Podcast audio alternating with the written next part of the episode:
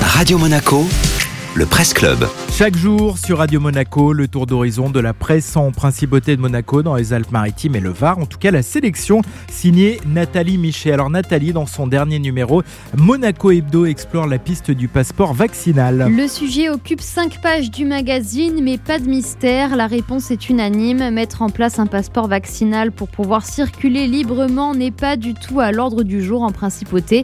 Premier à s'exprimer sur le sujet dans les pages de Monaco Hebdo, le président de la commission des intérêts sociaux et des affaires diverses au Conseil national, Christophe Robineau.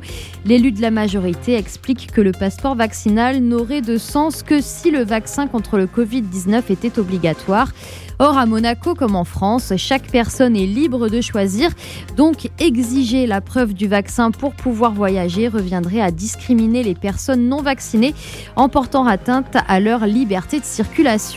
Refus catégorique également chez les deux conseillers nationaux d'opposition, Béatrice Fresco-Rolfo et Jacques Ritt. Selon eux, l'évolution permanente des données scientifiques sur le Covid-19 ne donnerait aucune valeur pérenne à un certificat ou passeport de vaccination.